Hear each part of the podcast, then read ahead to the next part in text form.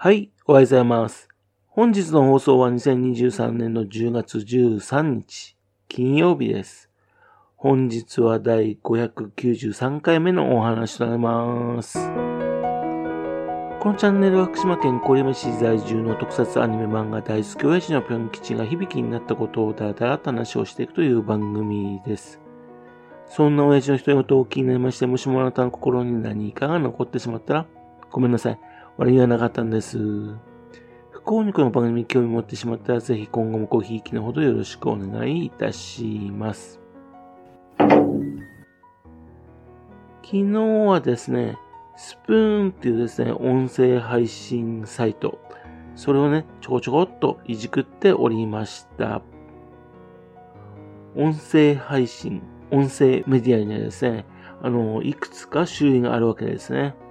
あの、ツイッターのスペースみたいなですね、生配信がね、えー、得意なところもあればですね、ポッドキャスターのようなね、録音して配信というのはね、得意なところもあります。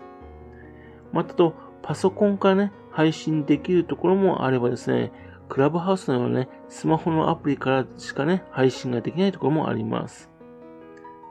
また年齢層がね、高い人が集まる、ね、ところもあればですね、低いとこ人がね、集まるところもあるんですね。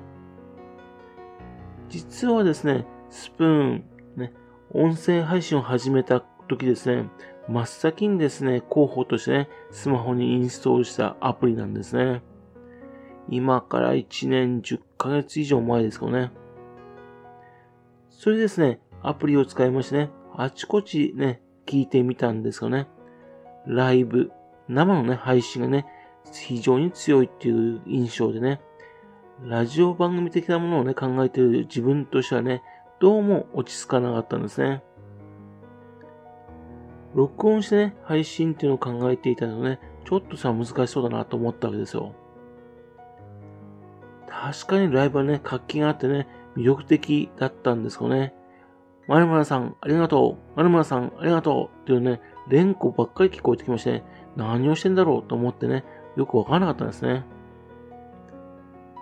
そしてあと、圧倒的にですね、10代、20代の若い人が多いんでね、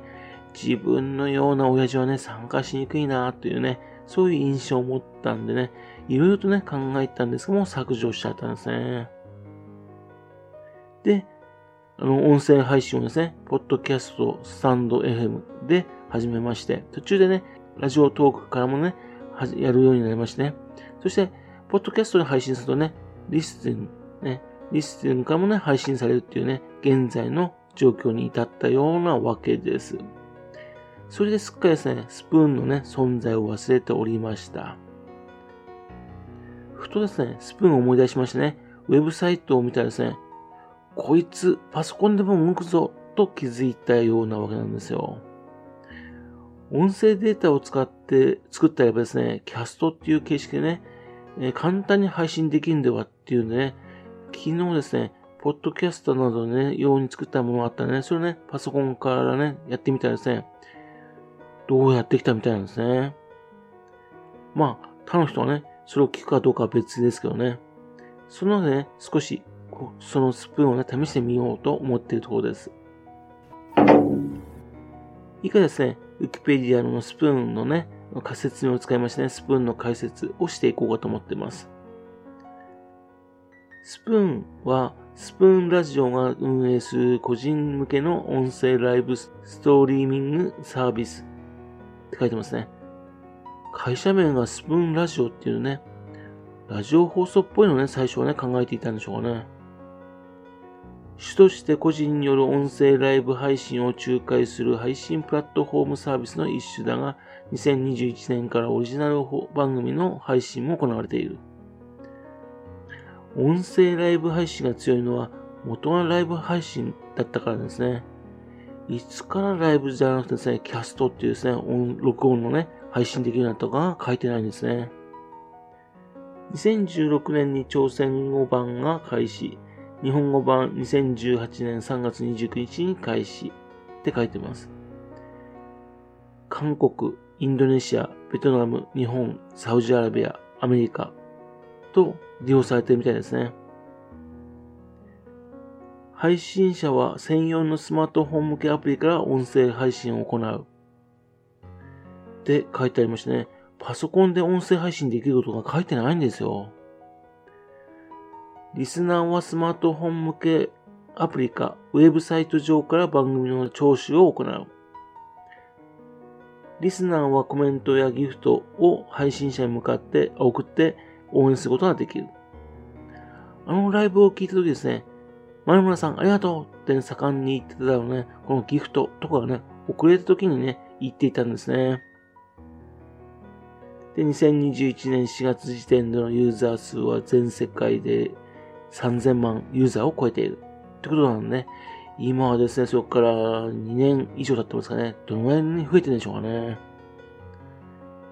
どうも自分でですね、最初このスプーンのね、うん、諦めたのはですね、ウィキペディアのね、このような正しくない表記があちこちあったせいが原因みたいですね。まずライブだけじゃなくてね、キャストっていうのがありますよってこと。それあとパソコンからも配信できるってこと。それはね、今もう書かれてないんですよ。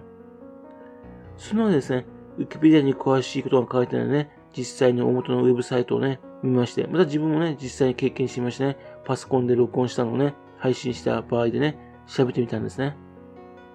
まず気になったのはね、録音したのをね、流せる時間数なんですね。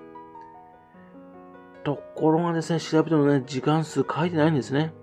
ライブならね、2時間までみたいなことが書いてるんですけどね。じゃあもしかしたらですね、この、載せられる容量、音声容量がね、制限あるのかなと思ったんですね。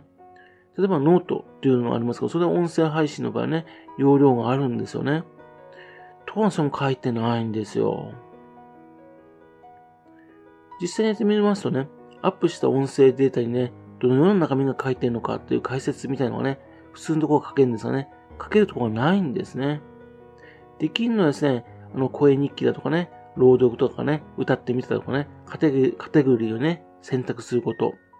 そうやとできるのはね、ハッシュタグが5つ付けることができる。ただしその5つも15、1つがね、15文字までっていう宣言なんですね。っていうんで、中身をね、説明するのは難しいんですね。最近のライトノベルのようにですね、タイトルをね、長くして説明したくてもですね、文字数は20文字までっていうので、非常にこれ結構厳しい制限もあります。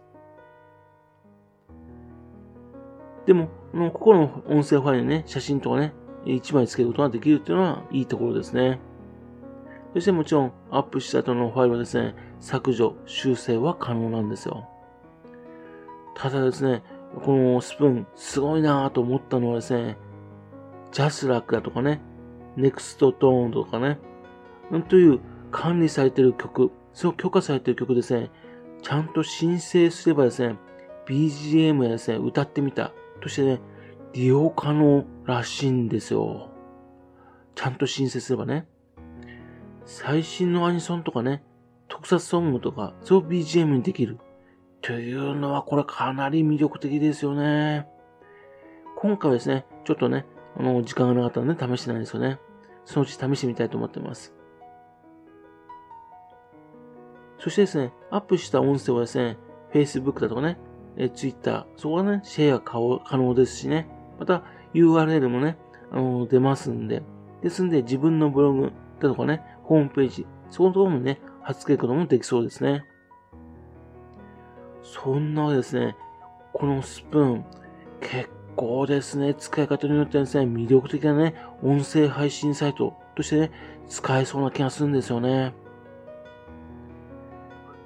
ということでね、これからもね、ちょっとね、いろいろ試してみたいと思ってます。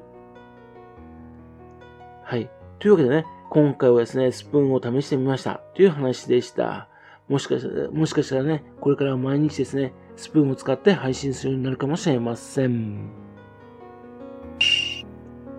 はい。それではまた次回よろしくは、ぴょん吉のオタクの話をお付き合いくださいね。本日もお聴きくださいまして、誠にありがとうございました。